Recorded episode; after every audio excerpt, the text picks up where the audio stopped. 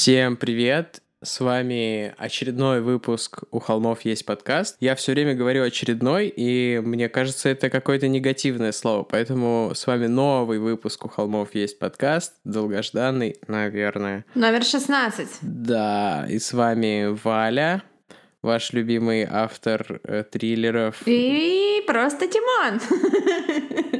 Нет, Тимон, нас, Тимон не прост, на самом деле. Тимон совсем не прост, поверьте. Я вообще не знаю, кстати, а тебя можно назвать Тимон прилюдный? Или это только какая-то наша семейная штука? Да, для незнающих мы брат и сестра, если что. Вот. Ну, э, один мой коллега на работе уже стал меня так называть, и а, я не то чтобы рад, но... Ну, просто ты себя не ассоциируешь с Тимоном из «Короля льва», я поняла. Ты скорее Пумба. Я прекращаю так молчать. У нас же подкаст.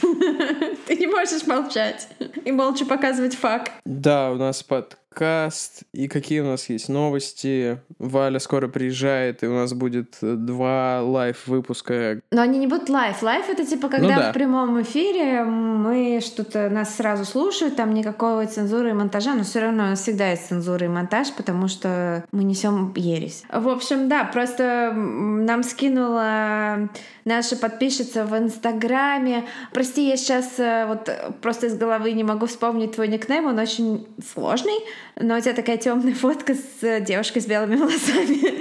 Вот, вот. это shout-out, который вы заслужили. Подписчики. И, в общем, да. Это какой-то... Это что-то на японском, да? Ну, ее зовут Виктория. Шори Бакетсу. Да, наверное, это что-то на японском. В общем, Шори Бакетсу нам скинула э, YouTube-канал чувака, который очень жестко шутит. И м- я подумала, что... А что, так можно было? Там шутки просто жесткие, они не смешные при этом насколько я понял. Ну, там смешно, потому что он шепелявит очень сильно. Мне начать шепелявить, хотя с моим голосом и так много Всем привет, у холмов есть подкаст. Снова с вами. Я все время, когда пишу подкаст, я все время делаю опечатку и пишу «У холмов есть подкаст».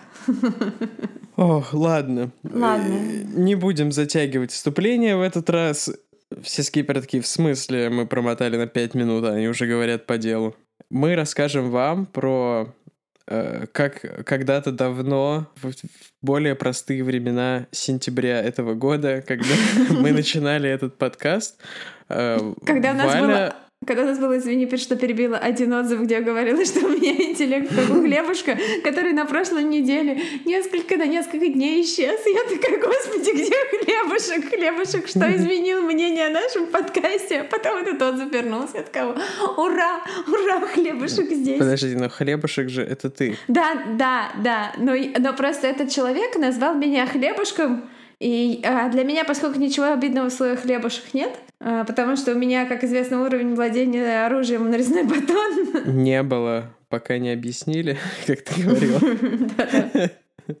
А, так вот, как Валя тогда сказала, и как мы больше никогда не возвращались к этой теме, мы рассказываем про связь Трукрайма и популярной культуры. Ну, на самом деле, все писосы, про которых мы рассказывали, они все насквозь э, в популярной культуре. Это правда. И даже российские чуваки, да. И мы старались делать отсылки, просто мы не, не акцентировали на этом внимание, а вот этот выпуск будет прям вот в этой тематике на 100%, как мне кажется. Задротской, да. Так вот, мы расскажем вам про так называемую The Murder Trilogy, трилогию убийства группы The Killers, и про реальный кейс, э, который вдохновил э, Брэндона Флауэрса и его ребят на написание этой песни. Трех. Точнее, выступил вдохновением скорее. Да-да-да, трех. Трех.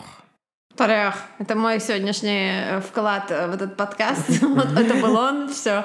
Все, кто ненавидит мой голос, радуйтесь, потому что я занимаю все мое время, поглощает на допис... дописывание моей четвертой книги, поэтому Тима сегодня основной спикер у нас. Подожди, а, а твоя третья книга вышла?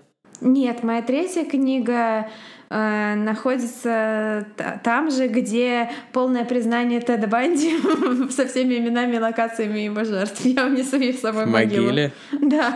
А. Я уже положила ее туда.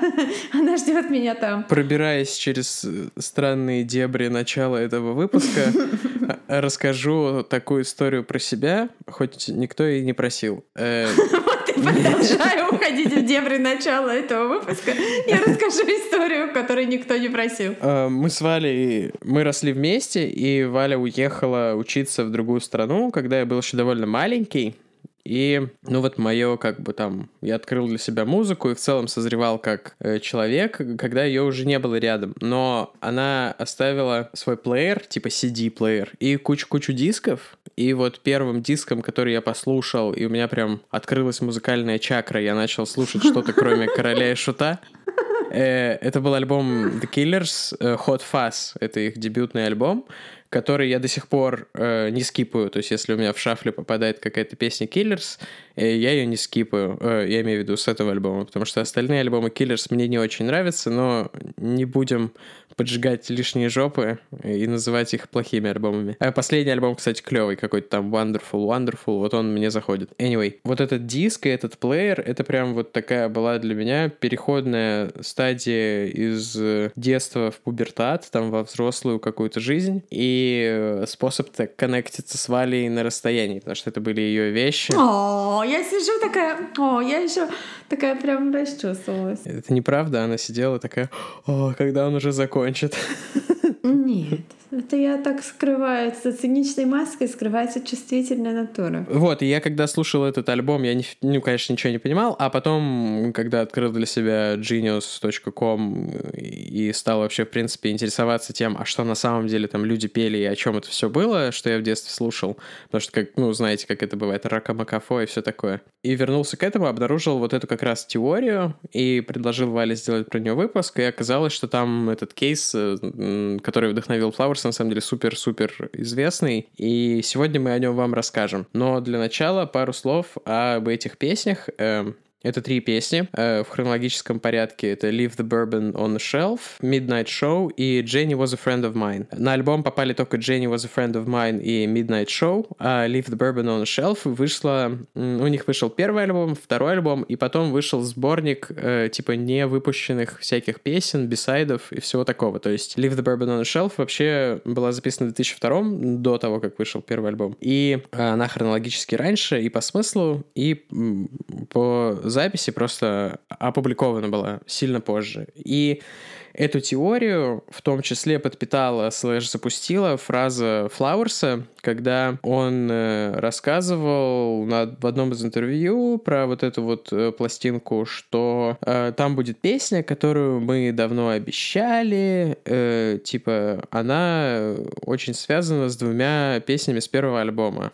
И вот, и рассказывает, типа, маленькую историю. И, собственно, э, теория заключается в том, что в этих трех песнях э, сначала рассказывается мотив человека, что там парень очень ревнует свою девушку, э, и что она, типа, там как-то уходит, и они ссорятся, и он напивается. И во второй песне Midnight Show Э, там у нее есть несколько трактовок, там базовая, что это реально про какое-то шоу, но на самом деле это про то, как он ее убивает. Ну, Midnight Show — это полночный показ э, фильмов в кинотеатре. Это вот этот э, рыжий песос э, Холмс. Джеймс Холмс, угу. он на Midnight Show как раз пришел. но на самом деле в песне он как бы врет Э, ну, лирический герой врет ну, да, девушке, конечно. что он ее туда отвезет, а на самом деле... Он говорит, поехали в кино, а сам... Там есть такая штука, тоже, как мне, по крайней мере, кажется, это спекуляция, у нас нет точной инфы, Флауэрс особо никогда про это не говорил, но в этой песне есть фраза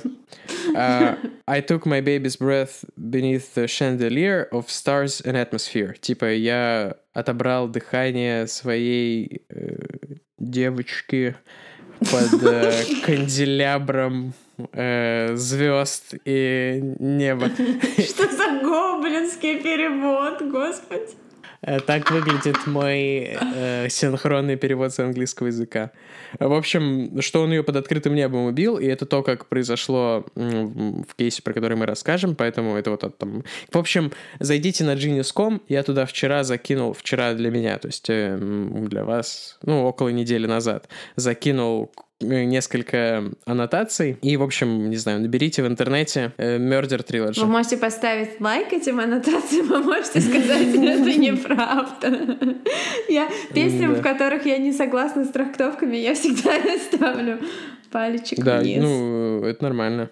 Да не, не, это нормально. А еще в подтверждение теории про то, что это реально про убийство. Ну, Дженни was... А, да, давайте хронологически. Дженни was a friend of mine. Это как бы interrogation, да, допрос человека, которого подозревают в убийстве. И Flowers подтверждает э, теорию, что это реально про убийство, потому что на live -шоу он часто поет «She kicked and screamed while I held her throat», э, вместо того, чтобы петь, как там в песне поется «She couldn't scream, so I held her close» или что-то такое. She couldn't speak while I held her close. Что-то такое, типа... Ну, что-то такое. Ну, ну типа, да. что-то более нейтральное, двоякое. А на концертах он прям поет, как, как поет. Ну, типа, она, она не могла говорить, потому что я держала ее так близко. И, Там или... она не могла кричать. Ну, в смысле, что...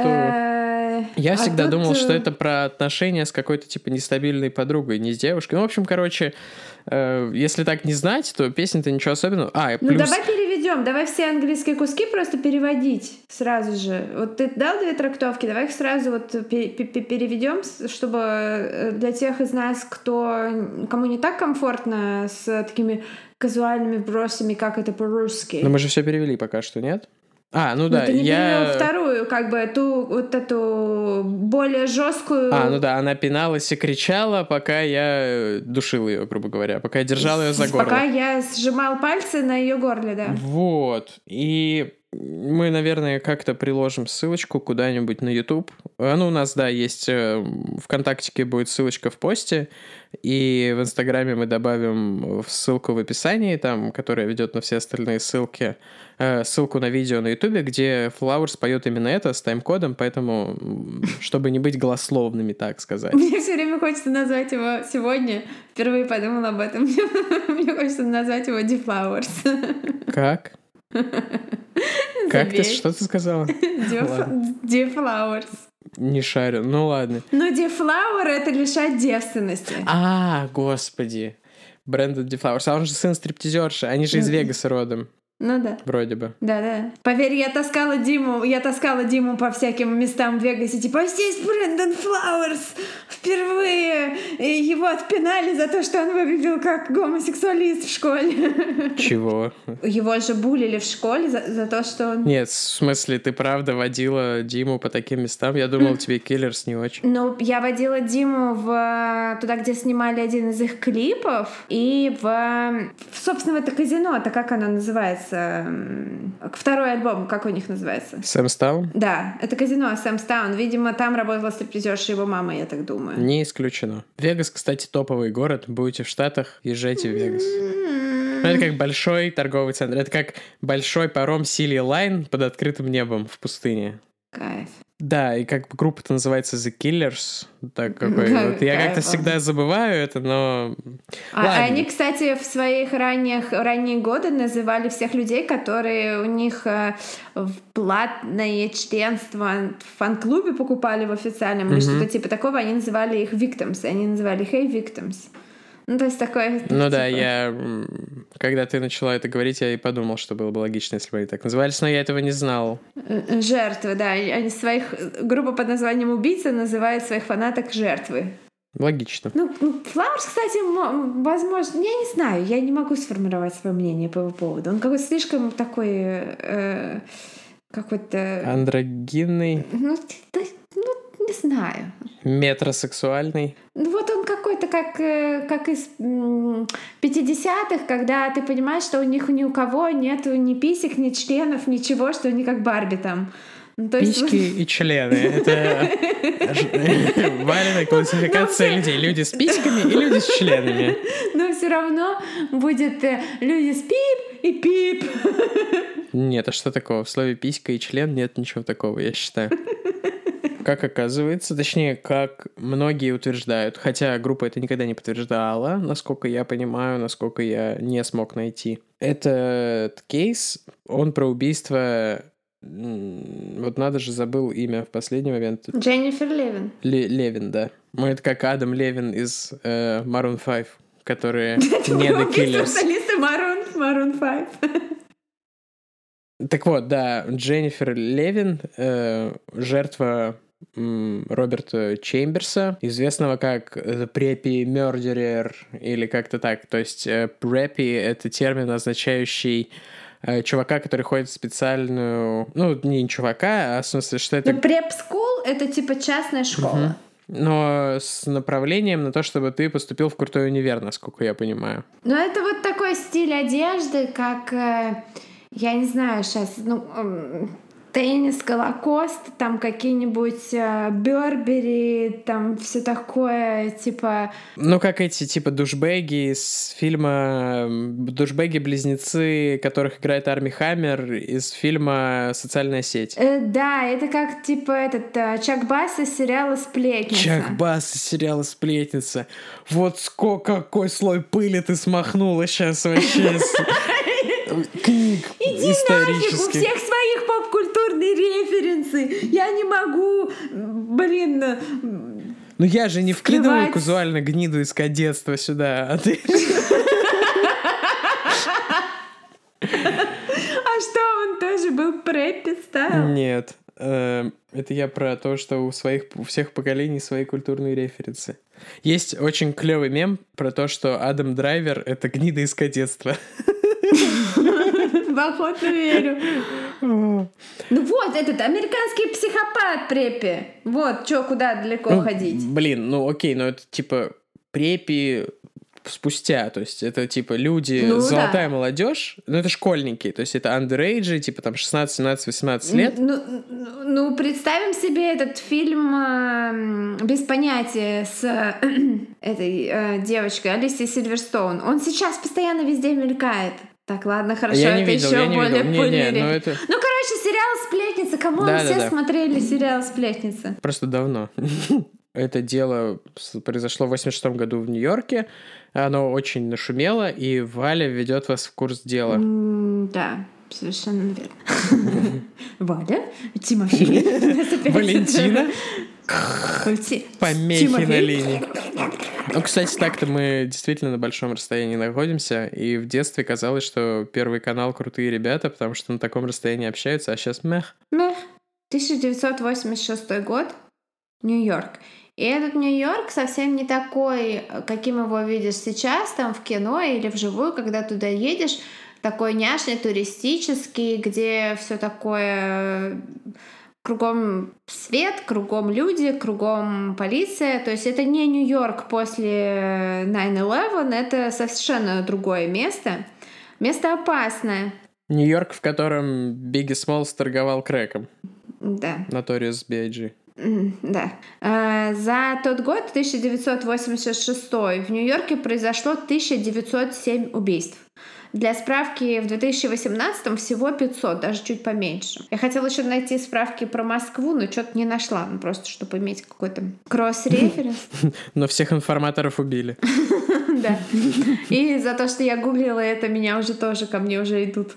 Вылетели. Да. В общем, и самое опасное место в этом городе, наверное, это Центральный парк. И таким все будет только а, таким все будет до 94 года, пока не выберут мэра Джулиани, который такой легендарный чувак, который наведет там полный вообще порядок. Фан факт: сейчас из-за в том числе ошибок Джулиани Дональда Трампа э, импичат. Он же. Тем не менее, Джулиани для Нью-Йорка это, несмотря на то, что он э, республиканец, он как бы для Нью-Йорка огромное, огромное дело сделал. В общем, да, и Центральный парк — это одно из самых опасных мест в городе, и с наступлением темноты туда решаются заходить, ну, в общем, только те, кому есть что прятать под покровом этой темноты. И Ночь 27 августа заканчивается, и наступает рассвет над городом, как в игре «Мафия», так вот представляем себе. И по одной из аллей едет молодая велосипедистка. Август жарко, очень жарко, город большой, куча машин, поэтому она выезжает рано, там в 6, иногда в 5.30, иногда даже в 5. И в этот день она тоже выезжает очень рано, так ей проще, потому что, во-первых, температура ниже, а во-вторых, людей не так много. И даже если кто-то попадается в это время в парке, то это в основном молодые япи, вот эти бывшие препи, чуваки и девушки, которые теперь получили работу в престижных офисах. И они через парк идут э, на работу своими чемоданчиками для бумаг, такие одетые с иголочки. Ну и вторая категория людей, которых там видишь в это время, это полусонные владельцы собак, которые просто там бредут э, вообще с полузакрытыми глазами, в мечтах о кофе и с пакетиками для какашки в руках, я надеюсь. Собирайте какашки за вашими собаками. Но лучше в э, бумажные пакеты. А, лучше... И кладите в компост. Да. Reuse, reduce, recycle. Да, девочка... У нас меня все. Девочка выезжает на одну из аллей поуже, где можно посвободнее э, передвигаться, без страха, что кто-нибудь, какой-нибудь человек вдруг попадется, и там... Она едет и поглощена своими мыслями, и она почти не замечает высокого чувака, который сидит на каменном ограждении, обхватив голову руками, и, в общем, не особо замечает, что вокруг происходит. Почти что она упускает его из вида, несмотря на то, что он, в общем, отличается от остальных людей, которые в 5 утра ходят в парке. У него ни чемоданчика, ни собаки ни пиджака, ни пакета для какашек. На входе охрана Центрального парка такие, у вас нет чемодана и собаки, пройдите на выход. В общем, велосипедистка смотрит вперед, ну, ей пофиг. У нее она житель большого города. В больших городах людям, в принципе, пофиг друг на друга. Как бы ты меня не трогаешь, я тебя не трогаю, едем дальше. И она смотрит вперед, и взгляд ее привлекает что-то блеснувшее в траве под деревьями в лучах вот этого яркого утреннего солнца. Это пряжка сумочки, раскрытой и валяющейся на траве. И, ну, тоже ничего особенного. Парк, э, карманники грабят э, вот на Манхэттене людей, в парках потрошат сумки, выбрасывают их, тоже ничего особенного. Тут ее взгляд скользит чуть дальше и упирается во что-то белое.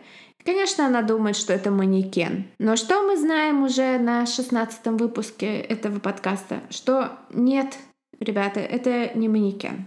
Она, конечно, офигевает от того, что видит, и отправляется искать телефон. Но это 86 год, поэтому ей приходится искать телефон. И это занимает время. Вот. Э, работающих таксофонов в округе нет. Кафе, рестораны, все организации пока закрыты. Она там стучится в дверь Метрополитен музея, который находится вот буквально э, совсем рядом, выйдя из парка. Надеюсь, что ее ночной охранник впустит позвонить, но ее никто не слышит. Наконец она находит какой-то там таксофон где-то уже в, там, в квартале от этого места и набирает 911. Типа, алло, полиция, я нашла тело в Центральном парке. Приближающая полиция видит следующее. На траве под деревьями лежит э, молодая девушка. Ноги у нее расставлены, джинсовая юбка, э, как в песне The Killers, You have a real short skirt. I wanna look up, look up, look up. У них просто есть там в песне цитата про то, что у девочки очень короткая юбка, и мальчик хочет заглянуть под нее. Я предлагаю обсудить это, когда ты закончишь. Да. Сделать закладочку и обсудить. А, в общем, ее короткая джинсовая юбка задрана до пупка. Белья над ней нет, ее трусы валяются в нескольких метрах от нее. Блузка ее поднята вместе с лифчиком до самого подбородка. То есть она практически голая лежит там. А, и судя по тому, как ее глаза, в общем, смотрят в небо, полиция даже еще не подойдя к ней, не понимает, что она мертвая. А, и а, на шее у нее виднеются такие сиреневые и синие кровоподтеки. То есть как у человека, которого душили. И вообще она ну, выглядит, как будто ее, в общем, били. Да, а над ней, в общем, небо на котором уже нет ни звезд, ничего, но которые были там недавно. Это я все делаю романтические отсылки к песням. Вот. И вначале полиция решает, что это проститутка. Ну, потому что, ну, какая девушка пойдет ночью в центральный парк? Э, зачем вообще? Но они очень быстро понимают, что это не так, потому что на ней какая-то, дорог... какая-то дорогая одежда, и э, у нее там красивые ухоженные руки, волосы и так далее. И, в общем, по содержимому сумочки этой девушки они очень быстро понимают, что перед ними Дженнифер Левин, 18-летняя представительница так называемой золотой молодежи, ее папа агент по недвижимости, мама какой-то деятель искусства, родственники у нее работают во всяких престижных э, газетах и так далее. Она родилась и выросла в Нью-Йорке. Вот. И дальше начинается расследование. И э, когда это место огораживают э, желтой лентой, э, полиция не пересекать место преступления. В числе... 365 дней. В числе прочих людей, которых вот зевак и вот этих чуваков с собаками, чуваков с чемоданчиками, которые собираются поглазеть, что там произошло, в числе всех этих людей они просят уйти еще и того самого парня, который э, сидел на заборе, когда мимо проезжала велосипедистка. Насколько я понимаю, там еще сразу съезжается куча-куча прессы, потому что просачивается инфа, что молодая белая... Что, что это не проститутка? Что в тот момент важно, да, что молодая белая приличная девушка найдена мертвой в парке, там съезжаются все газеты, и там просто начинается вакханалия, коп, который вел расследование, про которого мы еще расскажем вам, он такой в интервью говорил, что там прям, типа, такой прям начался ад кромешный, и что вообще все была такая неразбериха, ужас, и ее накрыли палаткой такой тело. Ну, они всегда накрывают палаткой места преступления. Я просто вчера смотрела все три части документалки под названием Don't fuck with cats, не трогайте котиков. Там э, не fuck cats, а fuck with cats. И там тоже были про то, как они палатки расставляют на местах. Название сразу смешное. Ну, там, там документалку, кстати, очень рекомендую. Там про чуваков, которые просто вот онлайн сидят и э, таких вот, э, не знаю, диванные, диванные следователи, скажем так. И они, э, простите за слайд-бар, они э, видят в интернете ролик, где чувак э, убивает двух котят. И они решают, что просто они его поймают, найдут и обезвредят. И начинается такая игра в кошки-мышки с психопатом, который со временем э, доходит до того, что начинает убивать и людей. Mm-hmm. Это true Ну, то есть они его пытаются дианонить, да? А, Или что? Ну, да, но там в итоге у них даже это получается, но полиция не уделяет ему должное внимание. Ну, там интересная история, такая прикольная. Круто, я посмотрю, все, не спойлери. Но, но в документалке в конце обязательно погуглите, и ты, Тима, и все погуглите этого чувака, потому что там очень мало инфы про него дается. И когда я потом почитала, что это за чувак на самом деле, эм, то есть его вот подноготную, и что еще он делал и до, и после, то как бы немного другой смысл у всего получился. То есть гораздо более зловещий и стрёмный. Ты заинтриговала, мы со слушателями побежали смотреть. Это не реклама, хотя если вы хотите заплатить нам за это... Кстати, про рекламу, за которую нам не заплатят, Killers же приезжают в Москву в 2020 году летом на Park Live, поэтому... 18 июля. Э, поэтому организаторы Park Live, может быть, проходочку. Да, мы можем, да, вас тут еще рекламировать. Порекламить. У Killers есть эм. другие песни, основанные на True Crime истории. Но это уже совсем другая история. У них feat с Коневским есть. Это Давай шутка. сделаем видос, где какой-нибудь песня Киллерс и нарезочка Коневского. Давай потратим 40 часов своего времени, чтобы поржать 2 минуты. Да. Полиция, как мы уже сказали, по содержимому сумочки быстро поняла личность девушки убитой. Это оказалась Дженнифер Левин или Левин. Эм, не как бы безызвестная вот в комьюнити там внутри Манхэттена девушка, то есть эм, у нее было много друзей, и она со многими общалась и была популярная, и вот в этих кругах нью-йоркских известная.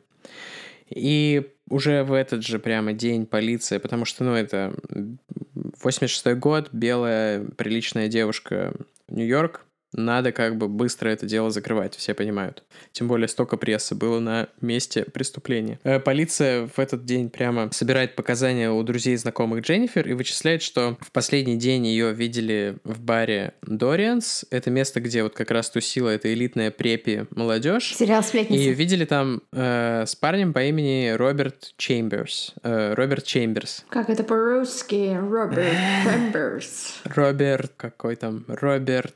Ком Пещерный, комнатный, комнатный Роберт Фикус. Нет, там будут еще отсылочки к Фикусу, не забегай вперед.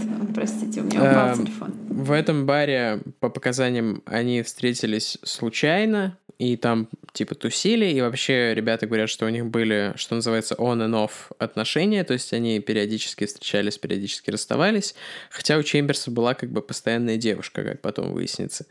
Эм, и вот они там болтали, болтали, тусили в этом баре, и последними как бы в 4.30 утра ушли вместе. А в этом баре наливали несовершеннолетним, как вы знаете, в Америке э, с 21 года можно употреблять алкоголь, а они, им даже 18 не было, насколько я понимаю. Ей было 18, ему 19. Mm. Но все равно в Америке это нелегально. Э, таким людям наливать. Нет, это не, не это песосы несовершеннолетние. Да. И м, полиция приехала в дом Чемберса взять у него показания и обнаружили, что у него просто адские глубокие царапины на лице. И он сказал, а, ну да, я подкинул свою кошку. Вот мудак, зачем подкидывать кошку? И она приземлилась мне на лицо. Я подкидывал кошку, и она приземлялась мне на лицо.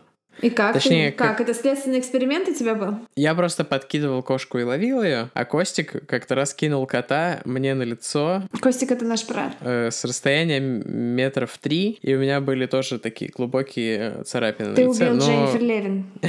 Все, дело раскрыто. Прошлое. Назад в прошлое. Ты убил Дженнифер Левин. Назад в прошлое — это э, фильм Роберта Земекиса про современную Россию. Вот, он, они спросили у него, ты вообще знаешь, э, что за Дженнифер? И он сказал э, что-то вроде «Jenny was a friend of mine». Дженни была моим другом. Но хотя Сначала он отрицал, что между ними вообще что-то было. Он сказал, да-да-да, мы познакомились когда-то там давно, и в этом баре вообще вчера случайно встретились, и разошлись, и вот эту вот э, историю повторял, повторял, повторял, повторял. Собственно, песня «Jenny was a friend of mine» является таким описанием этого вот допроса, что он постоянно-постоянно повторяет одно и то же, что Дженни была моим другом, ничего такого не было. На пол шишечки. У этого преступления нет мотива. There ain't no motive for this crime. Да, и в конце проговаривается, что она сопротивлялась, когда он душил Это в песне. В допросе да, да, он да. не сопротивляется, что как в допросе он проговаривается чуть-чуть по-другому. Да, он проговаривается чуть-чуть по-другому. А, что тоже в песне к этому отсылке. В общем, ребята, открывайте текст песни, читайте, я не буду это делать за вас, потому что это займет кучу времени. Лучше сразу открывайте, да, текст песни и просто смотрите его по ходу. Заодно да, да, учите да. английский, есть... кто, не, кто не учит, это по песням это очень клево делать. Я так английский выучил. Не, в общем, тоже. Этот коп, он такой жесткий коп. И мы потом расскажем, почему он совсем жесткий коп чуть позже, потому что это не по теме немного. Но вот он, типа, 12 часов они допрашивают Чемберса, задают одни и те же вопросы, и в какой-то момент он вместо того, что он всегда говорил, что да, вот мы разошлись у бара, говорит, ну, мы же прошли мимо какого-то там магазина с пончиками, и коп такой, ага, там всего один магазин с пончиками, это там в нескольких кварталах оттуда, ты, чувак, врешь.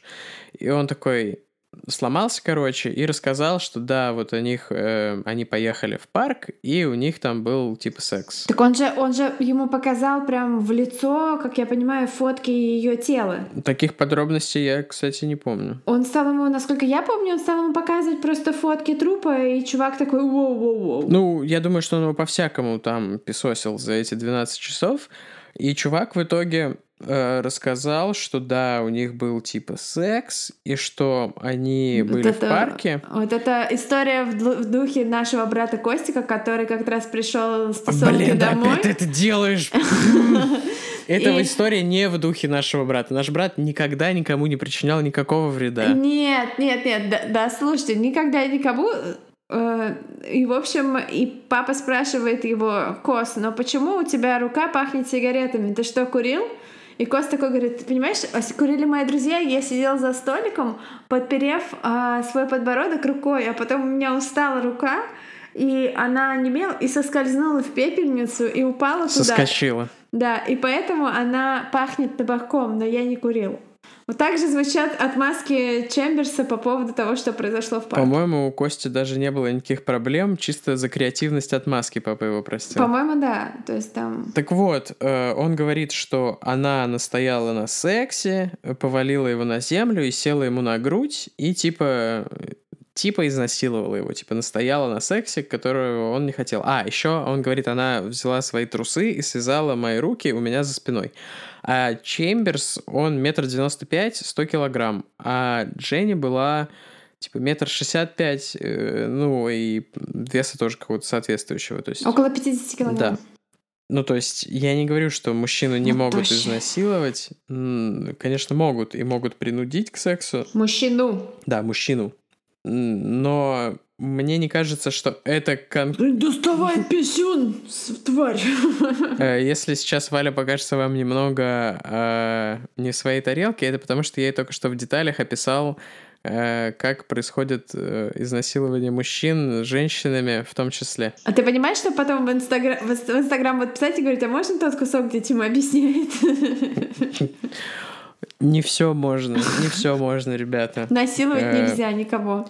Задавайте вопросы в Q&A, и, возможно, вам повезет. Да, опять же, мужчину могут изнасиловать и может изнасиловать женщина, но в случае с Чемберсом я убежден, что это не то, что имело место быть, потому что он в два раза больше, в два раза сильнее, чем эта девочка, и Э, судя по его вообще характеру, вот как его описывали его друзья, как он вел себя в суде и вообще, эм, он не особо был такой застенчивый парень, если ему что-то не нравилось, он как бы за себя умел постоять. Поэтому я не думаю, что здесь имело место насилие над ним с ее стороны. И судя по, по, по характеру ее травм. Да, ну, то есть э, ее задушили, причем руками. А он сказал, что он ее просто отшвырнул. Да, да, да. Он сказал, что он попытался освободиться. Она схватила его за Ему стало больно, и он рефлекторно ее отшвырнул или как-то так. Ну, типа, что он перевернулся и кинул ее через плечо.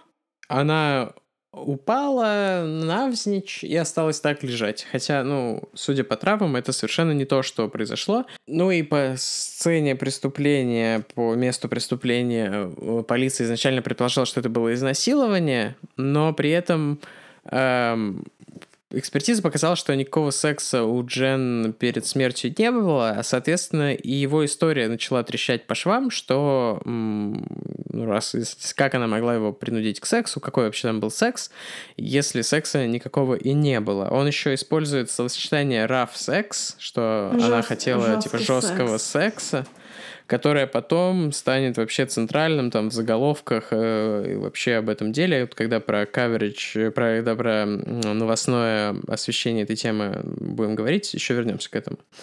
Э, Чемберсу назначают залог что-то 150 тысяч да, долларов. Э, и оказывается, что он не может оплатить, то есть его родители не обладают такой суммой. И в этот момент его, как бы, ну не его, а друг семьи, епископ э, Вашингтонский, уж не помню, как его зовут, э, пишет какое-то публичное письмо и пишет в суд, и просит его освободить, и, собственно, во многом благодаря этому назначают залог, и помогает еще собрать среди прихожан э, деньги, чтобы вот на этот залог накопить. Этот Джек Дориан, владелец бара, тоже скидывается, бара, где Дженнифер последний раз видели живой. Что как бы очень странно и крипово, на самом деле, что мало того, что он наливает несовершеннолетним, он еще и скидывается на залог. А, про этого епископа, он вообще как бы был близким другом семьи Чемберс, и Роберт э, какое-то время работал вот служкой там в этом приходе, в этом храме, церкви, где этот епископ вел службы. И потом этого епископа осудят за педофилию, там он станет э, большой частью, там большой фигурой вот этого вот педофильского, педофильского скандала в нулевые годы развернувшегося, о котором есть прекрасный фильм «Spotlight» э, в центре внимания, очень советую. Этого не доказано, и никто об этом ничего толком не знает, но вполне возможно, что Чемберс был немного двинутый, потому что над ним совершалось какое-то насилие. Но опять же, это спекуляция, мы ничего не знаем. Ну, то есть есть э, насильник и есть мальчик, который в, находился в прямом доступе этого насильника. Было ли что-то ну, или да, не да, было, в детстве. Мы, мы не знаем. И никто не знает, но просто есть такие факты. Этот э, архиепископ, кстати, не только детей э, на, на детей сексуально нападал, но и на взрослых тоже. Вот такой вот фан-факт. Вообще. На мужчин. Архиепископ Майкл Джексон. возвращаясь э, в Never Church. Не знаю. Друзья, опять же, оплачивают Чемберсу адвоката, а это жесткий чувак, который до этого оправдал убийцу в похожем кейсе. И они говорят, ну, они не говорят, но они начинают заниматься типичным просто victim блеймингом, обвинять жертву. Вот как раз это словосочетание rough sex звучит, э, и вообще говорят, что она была там потаскуха, что она хотела жесткого секса, и там просто... Ничего такого э, нет в том, что кто-то хочет жесткого секса, это вообще ничего такого. Ну, да, но типа, в Америке же типа Пуритания, даже в Нью-Йорке, ну, я имею в виду, что начинают... Э, начинается такой вот, э, как это называется? Ну, они противопоставляют этого а, мальчика из католической церкви, красавчика, отличника, такого... За которого тем более вступился архиепископ. Да-да-да, против девочки такой тусовщицы, которая там... Но они строят, короче, нарратив, что она этого хотела, что она вела такой образ жизни. Что она домогалась до этого мальчика, что она там в, в супер запала на этого Чамберса угу. и просто докапывалась до него. Да и что вообще она была типа полигамная, что у нее не было каких-то постоянных отношений, а вот там он начинает водить вот эту эту девушку свою, с которой у него были отношения везде на суд, там и, везде, и на всякие другие публичные э, мероприятия. И вот, типа, смотрите, вот наш, типа, golden boy, э, золотой мальчик, э, православный, э, хороший, умный. Да, а она вон вообще нимфоманка. И у нее был дневник, который был эм, одним из э, вещественных доказательств стороны обвинения, то есть э, прокурора, который пытался осудить Чемберса за убийство. А, и адвокат называет его секс-дневник, хотя на самом деле судья потом прочитает этот дневник полностью и скажет, что ни о каком сексе там вообще ничего не говорится, это обычный дневник, просто там написано, типа, с кем, когда она знакомилась и так далее. Знакомилась в смысле, каких людей она встречала, а не то, что с кем она там знакомилась, кого она там свайпала в Тиндере. Ну да, да. Значит, два года ведется эта работа, все это время Чемберс на свободе, типа, тусит и живет вообще полной жизнью. Он ходит, типа, на, на телевидение, там где-то он становится такой селебрити, его постоянно фоткают, вообще. Угу. И потом происходит суд, суд присяжных, потому что дело об убийстве. Эм, и 9 дней, то есть там сначала все стороны говорят свои там позиции, да, э, потом присяжные удаляются на то, чтобы вынести вердикт, они 9 дней не могут вынести вердикт, и все понимают, что, ну, в Америке как, это мистрайл называется, и нужно либо заново и если, по-моему, несколько мистрайлов, то человек признается невиновным, потому что его вина не может быть доказана. И все понимают, что вот сейчас, если начинать по новой, то опять все родители и Дженнифер протащат через грязь, и они договариваются, в общем, что давайте договор, ну, типа, подпишем договор, что он признает свою вину не там в убийстве по предварительному, как это называется, не предумышленному убийстве, а убийству по неосторожности. Но дело в том, что все это время обвинение знает и обладает информацией о том, кто на самом деле этот золотой мальчик, но к делу эта информация приобщена быть не может. Да, так потому ведь? что э, его не вызывают как свидетеля, а защита не может, фу, обвинение не может вызвать э, подсудимого в качестве свидетеля, пока это не сделает э, защита, и тогда может быть вот этот кросс-допрос, я не знаю, как он по-русски называется, да, и, и вот тогда они бы могли раскрыть нет. его э, какие-то характер ну, личности. Задать ему, да, вопросы, да, да. задать ему вопросы о его прошлом, которые никак по-другому иначе, они просто юридически не угу. могут э, в дело внести, то есть эту информацию, хотя она а есть. это было очень важно, потому что он оказался на деле не так прост. Да, то есть совсем не золотой оказался этот мальчик. Э, Чамберс родился в 66 году, его мама абсолютно вообще бедная, как церковная мышь, иммигрантка из Ирландии. Вот, в общем, он чуть ли не в Ирландии даже родился. И мама его там была медсестрой, а в Нью-Йорке стала сиделкой в богатых домах, потому что в Нью-Йорке куча ирландских католических семей, и вот по теме ирландских католических связей она неплохо, будучи такой достаточно интеллигентной и продуманной женщиной. Она очень хорошо устроилась э, в жизни в этом плане. Она эм, использовала свои коннекты хорошо. И то есть насколько богатые были люди, которыми, за которыми она присматривала как сиделка. Например, она, когда болел сын э, Кеннеди, она была у него типа няней медсестрой. Какой Кеннеди? Есть фотка... Э, Джон? Джон Кеннеди, президент Америки. Она была сиделкой у его mm-hmm. То есть вот на, на таком уровне мамка там была. И с помощью этих же своих связей она выбивала в дорогих частных школах, вот тех самых преп-скул, она выбивала для своего сына стипендии и устраивала его, чтобы он учился бесплатно, потому что, конечно, огромные деньги за образование платить она не могла.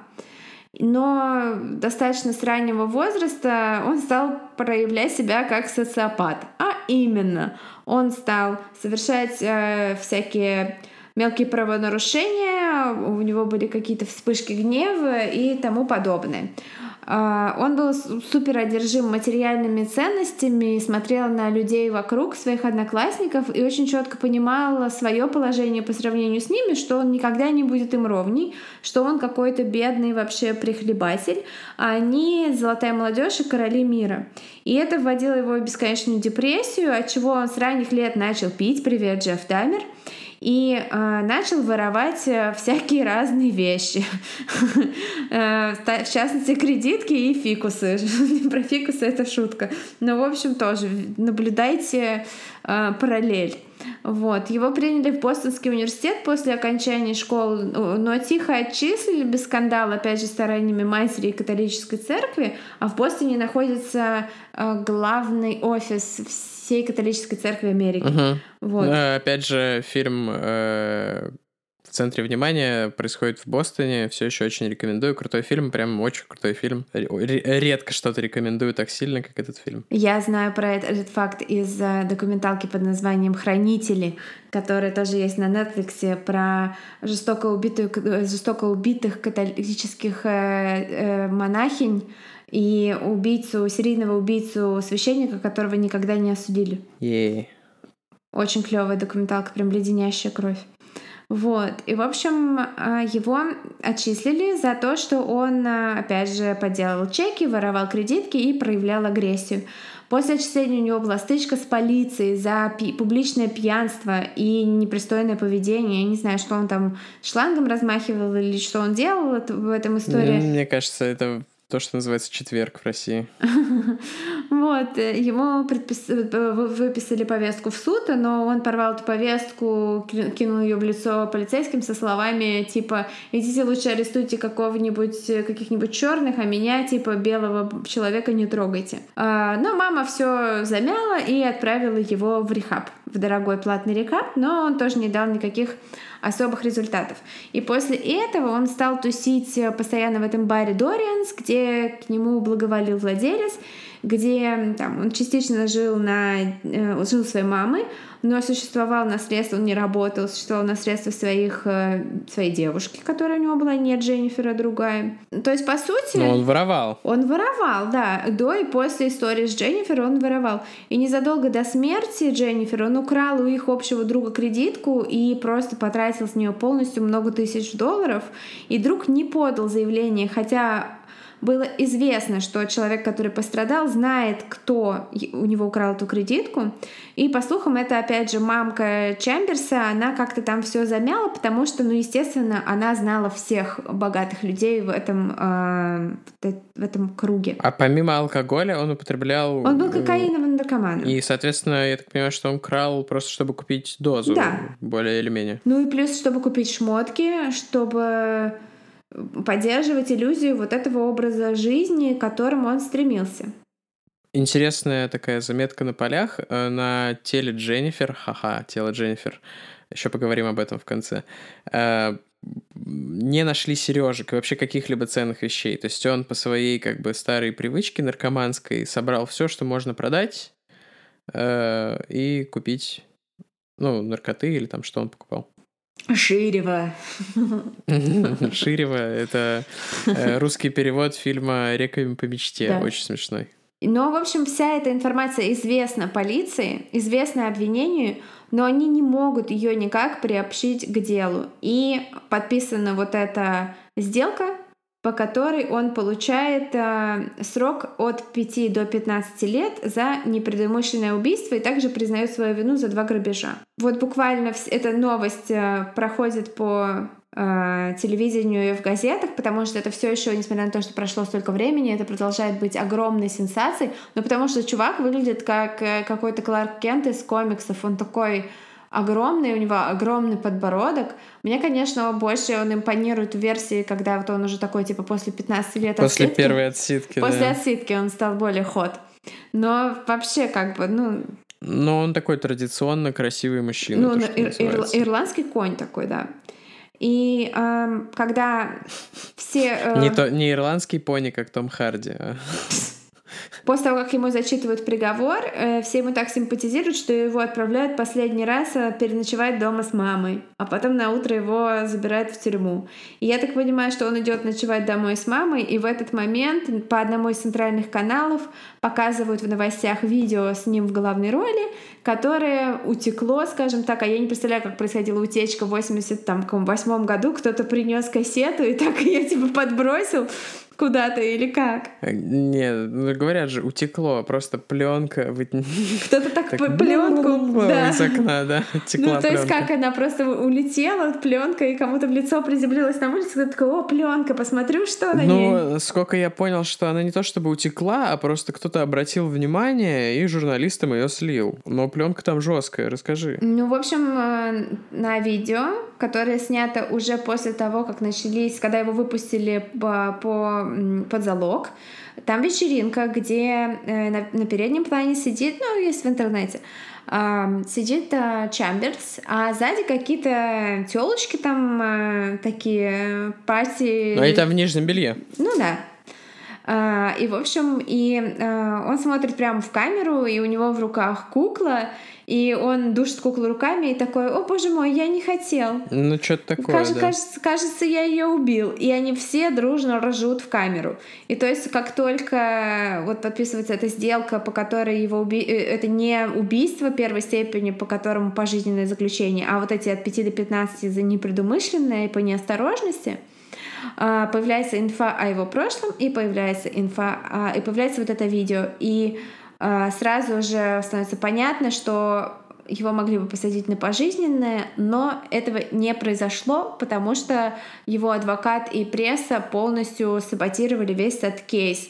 И из-за этого отвратительного, омерзительного blaming э, девочку, жертву э, выставили в ужасном свете, ее семью просто унизили публично, а чувак вот так вот э, по лайту. Но тем не менее, ему из, срок у него от 5 до 15, то есть после 5 лет он имеет право просить об условно-досрочном, когда приходит это время. Э, мать девочки собирает кучу подписей, петиций, чтобы его не отпускали, и он сидит максимальный срок 15 лет. Ну, помимо того, что она собирает подписи, он же еще устраивает в тюрьме всякий трэш, нападает на охранника, покупает наркотики. Ну да, то есть он продолжает быть э, наркоманом, социопатом э, со слабым импульс-контролем, который просто творит всякую фигню. И поэтому, да, он сидит максимальный срок. И для меня очень забавно то, что когда он выходит э, из тюрьмы, выясняется, что у него вообще-то отношения с одной из девушек вот этих в трусах и в лифчике из видео, которое вот утекло. Эм, что это его, в общем, теперешняя подруга. И Мне показалось, или ты сказала, утекло голосом своего любимого Лагутенко сейчас чуть-чуть инстинктивно, случайно. Мне кажется, это действительно было инстинктивно, потому что я тоже это заметила и просто решила, что я не буду заострять на этом внимание и просто... Утекай. Перестань. Э, Чамберс выходит и э, сразу же переезжает куда-то в Джорджию жить, пытается начать все сначала, но нифига его арестовывают и сажают в тюрьму за то, что у него находит Герыч в машине. Потом он выходит, его арестовывают и сажают в тюрьму вместе с его девушкой э, за торговлю кокаином. И э, на этот раз его сажают на 19 лет, и сейчас он сидит и выйдет когда там лет через 5, наверное, да? Но все это время... 24 каждый пук этого человека, каждый его выход из тюрьмы, каждый кек, каждый кек, каждый пук, каждый шмяк этого человека все равно вызывает огромные волны интереса у прессы, постоянно его фотографии, его встречают, когда он выходит из тюрьмы. Как помните, была несколько лет назад история про э, этого горячего заключенного чувака, которого там... Ой, да-да-да, который стал фотомоделью. Вот, да, ну, то есть типа такого. Тут то же самое. И мне кажется, что э, в каком там году Flowers написал песню первую? В 2002-2003? Вот это как раз год, когда после первой отсидки он вышел. Mm. Ну да. Примерно. Все сходится. Все сходится. Есть несколько версий, почему он все-таки убил Дженнифер. Ну, потому что интересно. Понятно, что он убил, и что это не было там, типа, он перекинул ее через бедро, и она ударилась э, туда-сюда. Понятно, что он ее убил. Ну, в общем, да. Э, но никогда не было понятно до конца, в чем заключался его мотив. Первое версия была такая более простая, что она узнала как раз вот об этом случае с кредиткой и сказала, я все расскажу, типа, как ты можешь так поступать, и, типа, вот мы тебе все доверяли, а ты мразь. И он решает, решил, решает. Э, Шайт? И он решает... Он шотландец на самом деле. И он решает убить ее просто, чтобы заткнуть, чтобы она замолчала. If you can keep a secret, да, I да. can keep a secret. Это из Midnight Show, да. Э, это одна версия. Собственно, основная основная. Все, блин, сходится у меня мурашки. Но есть другая версия, что у них все-таки было какая-то вот это их э, их недоотношения эти вот о какие-то там романтические и сексуальные напряжения между ними дошли до такого момента, что он испытал ярость, что она как бы его бросает, и она ему вроде бы как, э, ну есть версия, я не знаю точно, испортила его отношения там с его постоянной девушкой. Она же сказала, что она уезжает, она получила какое-то место в каком то ли в Калифорнии, то ли где-то, в общем, где-то далеко. Может быть, в Бостоне. И это было ее, это была ее, это Последнее вечер, лето. это была вообще ее последняя чуть ли не вечеринка ага. в Нью-Йорке. И она уезжала, и, сказ... и он такой, как ты, типа, тут меня бросаешь, еще и мне так поднасрало в моих основных отношениях, и я убью тебя, типа. Вот. Но так или иначе, она пошла с ним добровольно ночью в Центральный парк. Ну, не знаю, насколько добровольно она с ним пошла, и насколько она была пьяна, например. Не, ну что говорит о том, что он совершил предумышленное убийство. Ну, типа, что он специально вел ее в Центральный парк в темноте ночью. Мне кажется, предумышленно это не в рамках там получаса, а если ты это планируешь, имеется в виду. Не оправдывая опять этого не же знаю. чувака, то есть он хотел ее убить, он убил ее довольно жестоко, потому что как опять же говорили в документалке, задушить человека это непросто, и там были следы, что он несколько раз перехватывал руки, то есть... Э... Так у нее были расшатаны зубы от ударов еще. Mm-hmm. Да, я на Мёрдерпедии нашла инфу про это. Я просто нигде этого не слышал, ну ладно. Кстати, вот это один из наших источников Мёрдерпедии, это как Википедия, но только там все про убийство. А, такая же Википедия есть про Звездные войны, называется Вукипедия, мне это очень нравится. А, и есть... Мне кажется, если бы... Да, э, мне кажется, вот, например, про серийного убийцу Эдмунда Кемпера на Википедии. Статья, потому что он ростом 2,06. Эм, есть еще и другие отсылки к препи убийствам поп-культуре. Есть одноименный фильм Preppy Murder э, с Уильямом как Болдвином. Это, это какой-то, это пятый Болдвин, это самый дешевый Болдвин, да? И... Это самый дешевый, по-моему, Болдвин. Это самый скользкий Болдвин, мерзкий Болдвин. Мы когда-нибудь потом расскажем вам классификацию Болдвина. Э, Жесткий Болдвин, мерзкий Болдвин. И, да. И... А чья-то из них дочь вышла замуж за Бибера. Окей. Okay. Э, фильм э, с, ним и Ларой Флинн Бойл вышел в 89 году, и в книжке в экранизации этого не было э, Истона Эллиса «Американский психопат», Патрик Бейтман, главный герой, э, собирается начать фонд, открыть фонд. Убийство выпускницы. Убийство выпускницы называется фильм с Болденом по-русски. Это какая-то криминальная Россия. Убийство выпускницы. Убийство выпускницы. Да, в общем, главный герой романа «Американский психопат» от, э, собирается открыть фонд в поддержку защиты Роберта Чемберса как раз. Это вот такая вот была отсылочка, да. что психопаты друг за друга герои. Хотя на самом деле это неправда. А, еще я был уверен, что фильм и тело Дженнифер э, тоже про это отчасти, но оказалось, что нет. Это основано на песне группы The Hole. Э, это песня... Это эм, Кортни Лав. Просто Холл, по-моему. Может быть, просто Холл. Это Кортни Лав, э, жена... То, что Кортни, Кортни Лав просто Холл. Э, да, это вдова Курта Кобейна. Там у них есть песня тоже Дженнифер's Body. Она основана на другом кейсе, и если вам нравится такой формат, то мы, наверное, рано или поздно дойдем до этого кейса и расскажем вам. Но если вам не, не нравится такой формат, то очень жаль, потому что нам нравится такой формат, и мы будем продолжать периодически в нем работать. Ну, мы уже точно запланировали еще один выпуск, но там жестко. А, там будет прям жестко. Да, расскажи, пожалуйста, ты больше шаришь в теме, почему плох тот прокурор? А, так, собственно, да, вот эти ребята, которые, собственно, и... Э, Прокурор и следователь. Да, сажали, чморили, выбивали признание и э, судили этого Чамберса.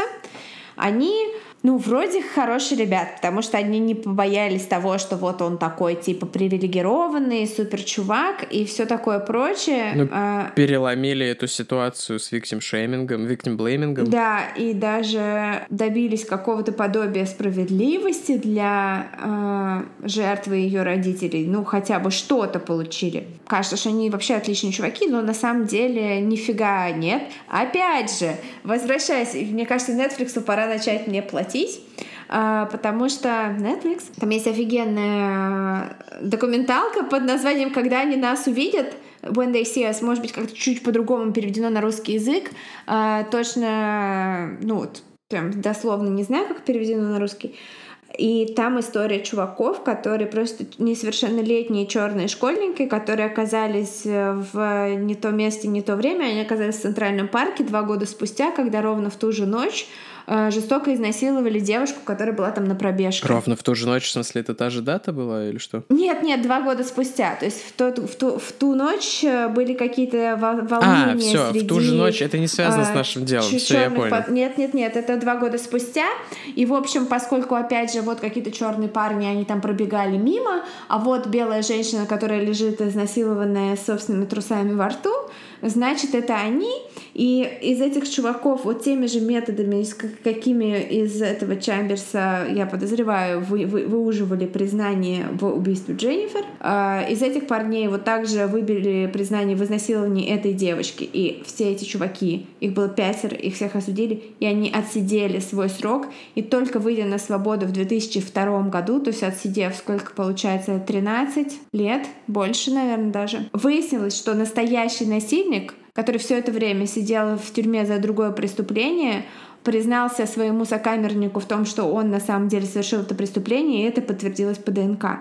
И этих чуваков просто э, смешали вообще с грязью вот этого прокурора и, и копа, потому что они в общем-то, ради своей статистики раскрываемости, ради своей быстрой справедливости пятерых молодых людей просто обокрали, украли у них жизнь, будущее и вообще ну, потому что после любой, любого похода в тюрьму как бы все уже никогда не будет прежним. Ну, это было, наверное, проявление расизма. Ну, безусловно, проявление расизма, но просто что очень часто в историях, э, э, связанных с true crime ом, все не, далеко не такое вот черное, белое, все вот очень разных много оттенков. Заставляет задуматься, может быть, Чемберс тоже был не виноват, хотя, конечно, нет. Хотя, что Чемберс был виноват. Да, ну, конечно, он был виноват. Эм, насчет того, что Netflix начнет тебе платить, он же не Дафликс, он Netflix. Не, ну вот просто я слушаю подкасты, и там регулярно, американский, там регулярно реклама разных шоу Netflix. Netflix Россия. Мы готовы для вас даже переводить что-нибудь, наверное. Гоблинский перевод, как ты сегодня песни переводил. Да. Э, Он вытащил ее дыхание. Это как э, Google Translate — это искусственный интеллект для перевода, а мы естественный интеллект для перевода. Да, естественно, я этого не безобразный. Да. Я еще хотела сказать, что мне кажется, что вот ты говорил про Брэда Истона и американского психопата, а, э, и мне кажется, что на основе Чамберса Дона Тарт, э, американская писательница, обладательница Пулитцеровской премии, э, в своем первом романе «Тайная история» на основе этого Чамберса создала частично персонажа по имени Банни. Mm. И мне кажется, что э, еще, то есть не мне кажется, а Донна Тартт была в университетские годы девушкой Брета Истона Эллиса. Мне кажется, что они вместе там следили за новостями как раз. Мне кажется, потому что они примерно, они такого же возраста, как Чамберс примерно. И, возможно, они даже из этой же тусы. Слушай, я не читал, потому что я вообще fiction тяжело дается. Но я обязательно почитаю Дону Тарт, потому что, во-первых, ты ее рекомендовала, а во-вторых, Пулицерская премия ее рекомендовала. Э, и мы вернемся к этому разговору. Я смотрю, да, она, она даже помладше Чамберса, то есть она как раз mm-hmm. вот э, в школе училась, когда все это происходило. У Sonic Youth еще есть песня э, про этот кейс, она называется Eliminator Junior, там какая-то это очень замысловатая, как и все у Sonic Youth, игра слов, альбом Daydream Nation, но там дичь, как и везде у Sonic Youth. А еще хочу тебе задать на правах не рекламы э, вопрос, как давно ты знаешь про Murder Trilogy, и не хочешь ли ты с нами поделиться парочкой фактов э, об этом? Ведь, насколько я а, понимаю, ты все три а, упоминаешь а, девушки. Теперь, а теперь о рек... о... снова о рекламе. У нас сегодня просто, э, да, э, рекламный выпуск.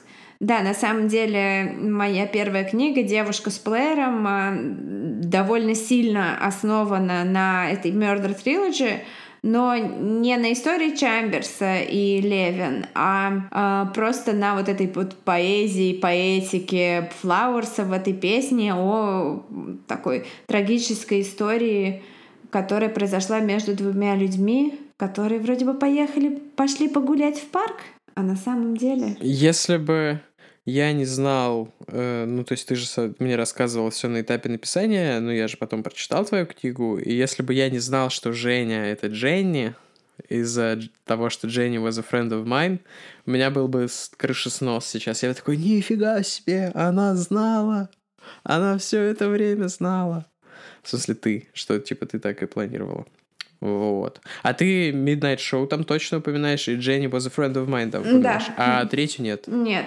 И, кстати, вот я сейчас читаю то, что э, в дополнение к делу семья Дженнифер Левин подала на Чамберса иск, э, гражданский иск, и э, выиграла дело, и он должен им 25 миллионов долларов. Ну, так а как он им выплатит 25 миллионов долларов? Ну, согласно закону, он должен платить им э, 10% от всего, что он зарабатывает, пока он все не выплатит. Но поскольку он сидит в тюрьме и зарабатывает 10 центов в час за то, что строит скворечники, э, я думаю, им придется очень долго ждать. Отправит им 10% бутылки, на которую садится в тюрьме. Господи, о господи. Да, вот. Ну что, давай закругляться? Да, да, собственно, мы все итоги, мне кажется, подвели. Э, мы... Я только хотела еще, извини, что перебила, mm-hmm. сказать огромное спасибо всем людям, которые вот мы временно скрыли наш первый, второй выпуск. Вот про это я хотела сказать. О, да, это важно. И и я когда эту новость опубликовала в Инстаграме, э, спасибо всем, кто нас поддерживал, кто все писал, свои комментарии. Э, Вау, это очень приятно. Вообще спасибо всем, кто пишет любые отзывы, комменты, сообщения. Все это очень круто, потому что одна из наших целей — это создать такое клевенькое комьюнити, где мы все можем обсуждать всякую дичь, и никто никого не, не будет э, осуждать за true crime. Ну и я на новогодних праздниках, наверное, сделаю ремастеринг первых двух выпусков, и снова их опубликую, чтобы эту несправедливость исправить. Да, но мой голос не станет приятнее. Я тебя просто опущу на две октавы, ты будешь такой «Здравствуйте». Не надо меня опускать в контексте того, что Чембер садится Это очень прозвучало. И я считаю, что мы все таки сделаем еще разок историю, потому что через неделю ты приедешь, и у нас будет э, выпуск э, из одной комнаты, и мы запишем маленький ответ на Q&A, поэтому в историях э, в Инстаграме у холмов, и ссылка, наверное, будет в описании подкаста, потому что я научился их добавлять. Э, переходите и задавайте свои вопросы, если вам что-то интересно, мы обязательно на них ответим. Да, или нет. Спасибо, и пока всем. Всем спасибо, пока.